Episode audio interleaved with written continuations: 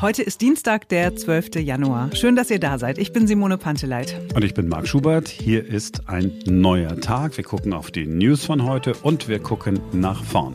Das sind die Geschichten heute bei uns. Der Laden um die Ecke hat dicht und das seit Wochen schon. Wie schafft es der kleine Händler bei euch um die Ecke, das durchzustehen? Es geht ganz einfach, sagt ein Professor, der sich wie kein zweiter mit der Lage im deutschen Einzelhandel auskennt. Die Schulen sind im Lockdown, die Schüler sitzen zu Hause und gucken nicht in die Röhre, aber gerne auf den LED-Fernseher. Das Schulfernsehen ist zurück bei der BBC und bei ARD ZDF. Lernen, ohne dass sich das danach anfühlt, dafür steht in Deutschland ein Tier. Die Maus. Bald wird sie 50, die Sendung mit der Maus. Wir fahren heute schon mal ein bisschen vor. Jetzt beginnt ein neuer Tag. Sada Porcinje Novidan. Das war kroatisch. Alle bestellen nur noch, keiner geht mehr einkaufen. Es ist ja Lockdown, dabei ist das mit dem Bestellen gar nicht so neu. Vor dem Krieg und auch noch nach dem Krieg war es ganz selbstverständlich, dass der kleine Händler um die Ecke einem die Sachen nach Hause gebracht hat. Und auch den Versandhandel gab es schon weit vor unserer Zeit. In Deutschland hat schon 1870 der Herrenausstatter May und Edlich, die gibt's heute noch, den ersten Handel auf Entfernung gestartet. Der Ottoversand hat dann 1949 angefangen und auch für Neckermann begannen die großen und erfolgreichen Zeiten mit dem Wirtschaftswunder. Such in Ruhe die Sachen aus, alles bringt die Post ins Haus, schau den Katalog dir an. Was auf diesen Seiten steht, spricht für Preis und Qualität, darum schreib an Neckermann. Schreib an Neckermann, das große deutsche Versandhaus, Frankfurt am Main, Abteilung A. Ein geiler Spot. Der Versandhandel mit den immer dickeren Katalogen war aber nichts für den spontanen Einkauf. Nur einmal im Jahr kam dieser Katalog raus. Da ging man dann doch eher in die Innenstadt ins Kaufhaus. Menschenmassen haben bei Winterschlussverkauf und Sommerschlussverkauf vor den Eingangstoren gestanden und auf Einlass gewartet. Den Versandhandel und die Kaufhäuser hatte der Laden um die Ecke schon damals zu spüren bekommen. In den großen Kaufhäusern war aus Bedienung Selbstbedienung geworden und die Auswahl war im Versandhandel auch viel größer.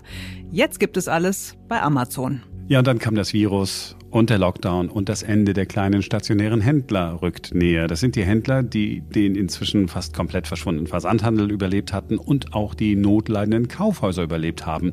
Sie stehen vor enormen Problemen. Das Virus lässt die Innenstädte im Lockdown veröden und diese Innenstädte könnten auch eine Ödnis bleiben, wenn wir alle schon längst geimpft sind. Ist die Lage aber aussichtslos? Nein, ist sie nicht. Wir sprechen darüber mit Professor Gerrit Heinemann. Er ist deutscher Wirtschaftswissenschaftler, der sich mit dem Onlinehandel und der Zukunft des Handels beschäftigt an der Hochschule Niederrhein in Mönchengladbach. Er ist in der Branche gefragt und manchmal auch ein bisschen gefürchtet, weil er die Dinge doch recht drastisch auf den Punkt bringt. Gerrit Heinemann jetzt in Ein neuer Tag. Herr Heinemann, wir sind jetzt mittendrin im zweiten Lockdown. Die Einzelhändler machen sich große Sorgen, dass sie nicht überleben können. Und das Bestreben ist groß, jetzt zu sagen, ich muss gucken, dass ich irgendwie dann doch noch schnell online komme. Gibt es gute Beispiele aus Ihrer Sicht, wo Einzelhändler von jetzt auf gleich es geschafft haben, online gehen zu können? Zum Beispiel mit diesen Marktplätzen? Nein, das ist ein Rohrkrepierer und würde ich auch einem Händler in der Situation in keinem Fall raten. Also was er 20 Jahre nicht getan hat, jetzt im Vorbeigehen zwischen Rindfleisch und Borke zu tun, das wird scheitern. Es gibt aber Beispiele, dass auch ohne Online-Shop und auch ohne Marktplatzverkauf, wo in der Regel auch die Voraussetzungen gar nicht erfüllt werden. Also DHL sagt, dass 250.000 Händler, das sind überwiegend dann die kleinen Händler mit Umsätzen unter 400.000 Euro, nicht einmal die Voraussetzungen für Online erfüllen. Und die müssen erstmal erfüllt werden. Warenwirtschaftssystem, Kassensystem, das geht wirklich nicht im Vorbeigehen. Und das lohnt wirklich den Aufwand nicht. Was muss ich denn als Händler dann wirklich tun? Ich habe schon äh, rausgehört, man macht es nicht nebenbei. Das ist eigentlich ein Fulltime-Job, wenn ich online unterwegs sein will. Oder soll ich es gar nicht erst versuchen? Nein, ich würde es gar nicht jetzt versuchen. Ich rate davon ab. Es sei denn, man hat einen Online-Shop, dann sollte man den radikal hochfahren. Aber wie gesagt, ich kann mich ja von jetzt auf gleich auf Instagram oder Facebook präsentieren oder auf WhatsApp. Also es gibt genug soziale Netzwerke mit enormer Reichweite und das funktioniert. Sich da in Schau stellen auch die Kunden, die man vielleicht kennt, kontaktieren, weil wer als lokaler Händler seine Kunden nicht kennt, hat irgendwas falsch gemacht. Und dann selbst vorbeibringen. Das bringt am meisten. Dafür muss ich keinen Online-Shop installieren. Also selbst vorbeibringen ist so ein bisschen, wie meine Großmutter mir erzählt hat. Ja. Jeder Händler kam einfach und hat gesagt, komm, ich bringe dir die Sachen nach Hause. Das ist sozusagen back to the basics, wenn man so will. Ja, es zeigt sich, die Buchhändler, die haben das ja durch äh, Amazon alle schon durchlebt. Also die haben ja schon Nahtoderfahrung gehabt vor Corona. Und da gibt es ganz, ganz viele Beispiele von ganz kleinen Buchhändlern, die das machen. Aus allen Städten Deutschlands, die das sogar mit eigenem Lastenfahrrad in Tübingen, habe ich jetzt da einen Händler gesehen, zustellen. Und der sagt, das finde ich auch gut, weil dann bin ich auch noch an der frischen Luft und bewege mich. Man muss es nur wollen. Einzelhandel hat in Läden über Generationen, über Tausende von Jahren als Residenzprinzip stattgefunden. Händler sitzt im Laden und erwartet, dass die Kunden zu ihm kommen. Kunden empfinden das mittlerweile schon fast als Nötigung, aber es ist notwendig, dieses Residenzprinzip abzulegen und aus dem Laden rauszugehen. Da muss man sich bewegen und das ist echt harte Arbeit. Und das ist, glaube ich, für viele der Knackpunkt. Wenn ich Sie so höre, dann spricht auch ein bisschen was dafür, dass es möglicherweise diesen stationären Laden gar nicht mehr braucht? Soweit gehe ich gar nicht.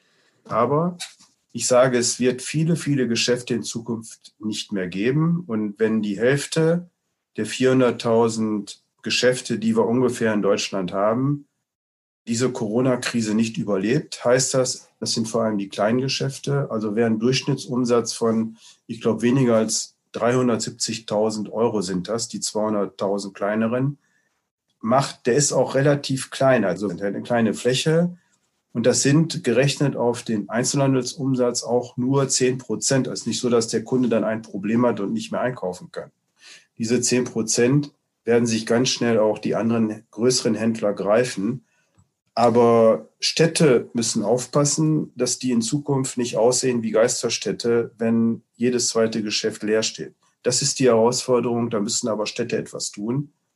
Nur es nicht mehr mit Einzelhandel zu füllen sein. Einzelhandel verändert sich gerade radikal. Die Strukturveränderungen, die wir in den letzten Jahren sowieso hatten, beschleunigen sich und im Grunde findet nur das statt, was Experten für die nächsten 10 bis 20 Jahre vorausgesagt haben.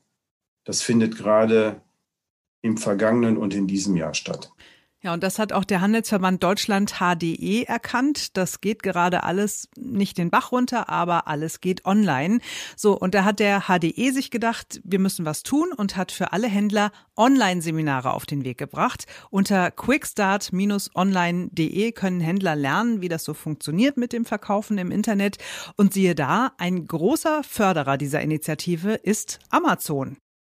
Ist das die richtige Strategie mit Amazon zu kooperieren oder ist das der Feind und man müsste sich eigentlich einen weißen Ritter suchen, der einen vor Amazon schützt?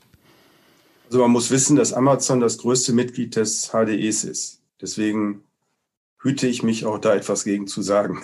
Das, das sagt schon vieles.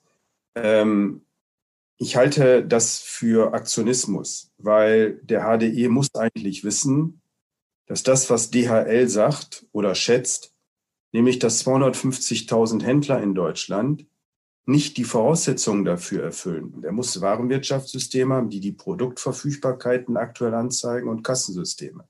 Wer das nicht hat, muss das erst installieren und das geht auch nicht im Vorbeigehen. Und die Händler, die die Voraussetzungen erfüllen, machen das ja bereits. Ich meine, es verkaufen ja ganz, ganz viele lokale Händler. Wir schätzen so ganz grob über den Daumen, dass ein Viertel der Händler in Deutschland in jeder Stadt schon auf den großen Plattformen verkauft. Und das sind genau die Händler, die diese Voraussetzungen erfüllen. Insofern, ja, ist das vielleicht ein guter PR-Gag vom HD. Ich kann es anders nicht werten. Wir kommen gleich zum Zukunftsaspekt, aber vorher hatte ich den Eindruck, dass Sie dem stationären Einzelhandel keine große Chance mehr geben. Wenn er nicht jetzt schon fit ist, dann wird er auch nicht mehr fit. Ich hüte vor Pauschalaussagen mich. Äh, und zwar, wenn wir über den stationären Handel sprechen, dann sollten wir aussortieren den Lebensmittelhandel. Der ist im letzten Jahr fast neun Prozent gewachsen. Lebensmittelhandel in Deutschland, das ist ungefähr die Hälfte des deutschen Einzelhandels, dem geht es richtig gut. Die verdoppeln ihre Profits, die haben überhaupt kein Problem. Onlinehandel, immerhin schon mittlerweile 15, 16 Prozent Anteil am Einzelhandel, geht's richtig gut, liegt richtig zu, hat kein Problem. Baumärkte, die machen mal eben so 40 Milliarden oder 45 Milliarden Umsatz in Deutschland, haben zweistellig zugelegt. Die haben auch kein Problem. Es bleibt ungefähr ein Viertel des deutschen stationären Einzelhandels. Und das ist in der Regel der, der in Innenstädten seine Standorte hat. Der hat ein Problem. Aber ich kann nur noch mal sagen, wir können diese Strukturveränderung nicht aufhalten. Wir können sie vielleicht etwas verzögern. Da kann ich jetzt darüber diskutieren, ist das gut, ein Ausstieg auf Raten oder ist es nicht besser, einen Sofortausstieg zu machen und damit auch die Chance zu nutzen, schnell die Sachen so aufzustellen, dass sie zukunftsgerecht sind. Ich kann auch hingehen, das muss ich auch immer noch sagen, und kann das, was auf die grüne Wiese geschoben worden ist durch die Städte, wieder in die Städte reinholen. Es gibt in den Städten in der Regel keine großflächigen Lebensmittelmärkte. Es gibt in Städten keine Baumärkte. Es gibt in Städten keine Möbelhäuser. Die kann ich ja zurückholen. Ich kann ja sagen, dann fülle ich die frei werdenden Flächen mit diesen Fachmärkten. Aber dann sagen die äh, Kommunalpolitiker, nein, wir wollen keine Autos in der Innenstadt haben. Also es ist ein Dilemma, das muss gelöst werden. Ich kann nur sagen, wer keine Autos in der Innenstadt haben will, will auch keinen Einzelhandel in der Innenstadt haben, weil das wird nicht funktionieren. Es sei denn, die öffentlichen Verkehrsmittel sind so gut wie in Berlin. Berlin ist die einzige Stadt in Deutschland, wo ich mit öffentlichen Verkehrsmitteln billiger und schneller vorankomme als mit dem Auto. Das ist in keiner anderen Stadt in Deutschland so. Da müssen die Städte bei ÖPNV aufrüsten, radikal. Also das Thema ist äh, deutlich komplexer, wie fast immer. Ja. Wenn wir nochmal zurückkommen zum Anfang unseres Gespräches. Der Einzelhändler, der jetzt noch nicht äh, online ist, dem sagen Sie, stürzt sich nicht auf irgendwelche Plattformen, sondern macht Social Media. Genau. Werbung und Entgegennahme von Aufträgen per Telefon, wie vor 50 Jahren auch, oder per Fax. Äh, nichts anderes. Herr Professor Heinemann, haben Sie vielen Dank für das Gespräch. Gerne. Also drei Viertel im Einzelhandel geht's gut, das ist doch was. Und ich als Einzelhändler kriege auch schon was bewegt mit Instagram, Facebook, WhatsApp und so weiter. Bei einer Bekannten von mir hat es tatsächlich so gut funktioniert, dass sie sich getraut hat, im Lockdown Light dann ein zweites Ladengeschäft zu eröffnen. Also es funktioniert. Und das Geschäft läuft gut. Ja, tatsächlich äh, fast ausschließlich über Instagram. Also die stellt dann immer rein, wenn sie neue Waren hat und äh, schreibt ja ihre Community an. Die hat die natürlich auch vorher schon ordentlich gepflegt, muss man auch dazu sagen. Vielleicht läuft es bei ihr deshalb besonders gut, aber es ist auf jeden Fall eine Motivation für alle, die sich das überlegen, auch zu machen. Es kann wirklich funktionieren. Und es kostet so gut wie gar nichts.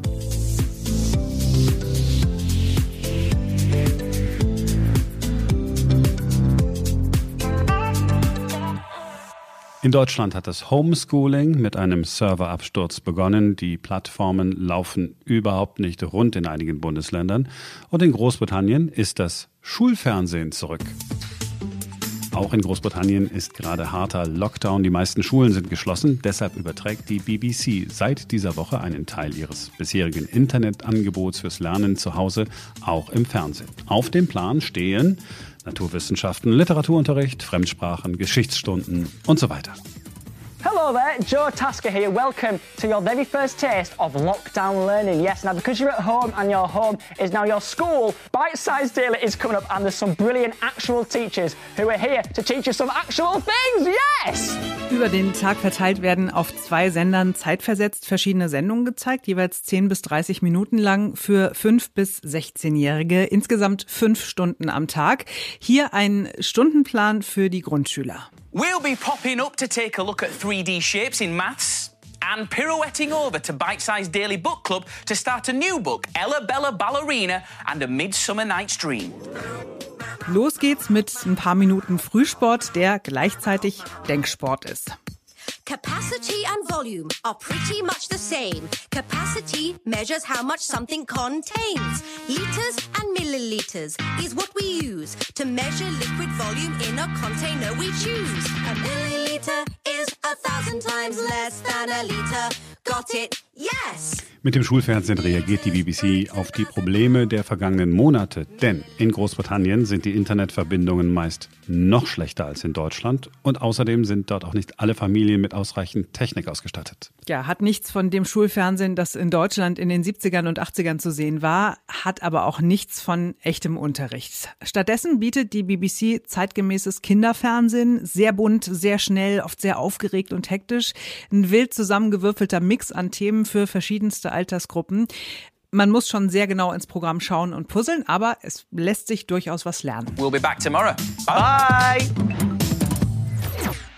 Ja, und jetzt sind wir zurück in Deutschland. Auch bei uns hat der öffentlich-rechtliche Rundfunk reagiert. ARD Alpha, das ist dieser Sender, den wir nur alle von der Space Night kennen, der sendet über den Tag verteilt Unterrichtsstoff zu Mathe, Deutsch und Englisch. Zielgruppe sind so die 12- bis 16-Jährigen.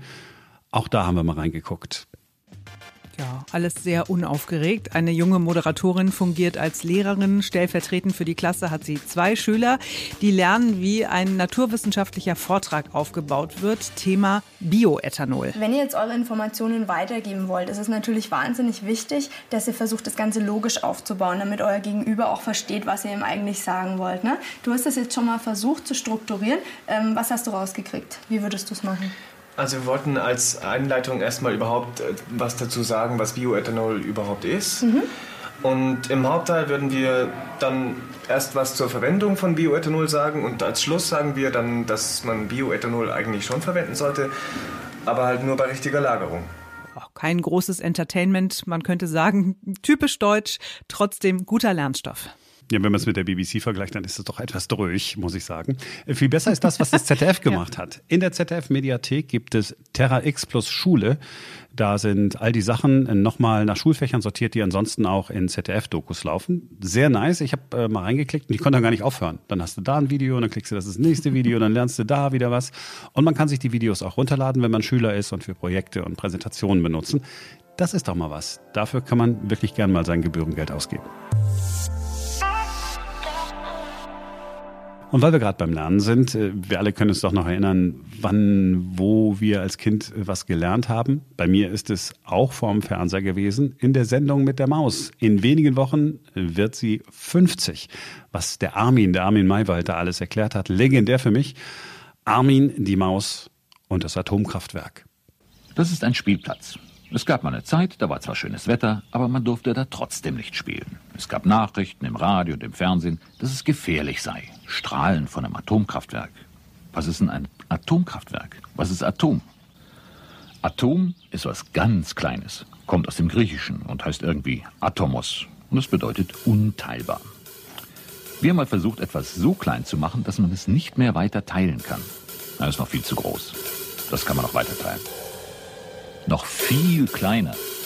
Ja, der Armin, das war der erste Lehrer für viele Kinder in den 70ern. Bevor man überhaupt eine Schule von innen gesehen hat, kam Armin und hat gesagt, wie es funktioniert und wie es läuft. Und der Armin, der konnte nicht einfach aus einem Buch vorlesen. Wir versuchen, so sauber und so genau wie möglich zu recherchieren, so lange bis der Arzt kommt, so lange bis es weh tut.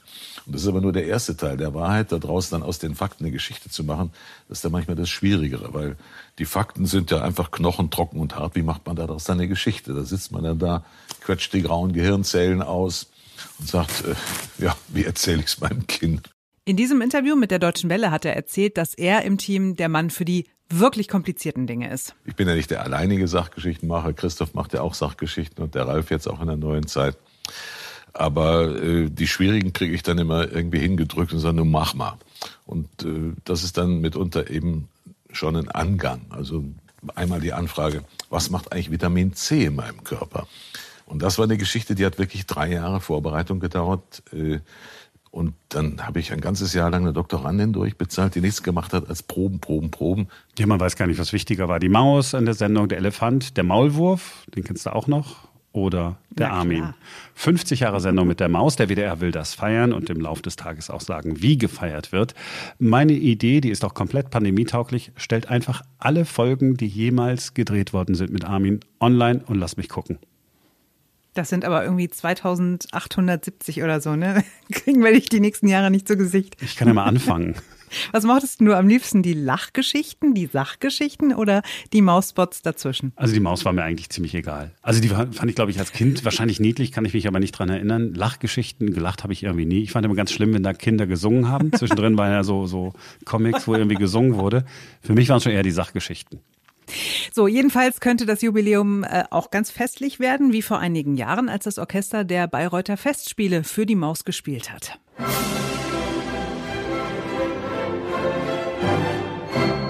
Das war's für heute. Das war Folge Nummer zwei. Schön, dass ihr dabei gewesen seid. Wir freuen uns über Feedback an podcast.einneuertag.com.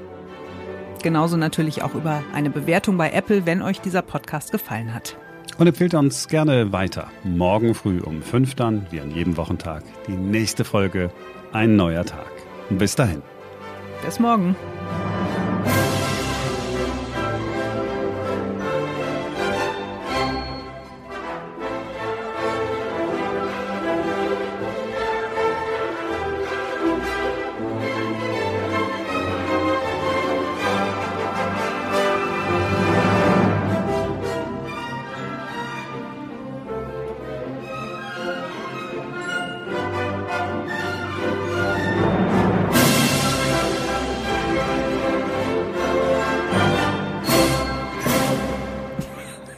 Kannst du Kroatisch? Nein, aber Google hat gesagt, das wäre das. Ich kann's ja das ist richtig Schada, ausgesprochen. Schada počinje novidan. Eben klang souveräner. So, jetzt beginnt ein neuer Tag. Schada, das kann ich nicht mehr. Sag nochmal, ein neuer Tag.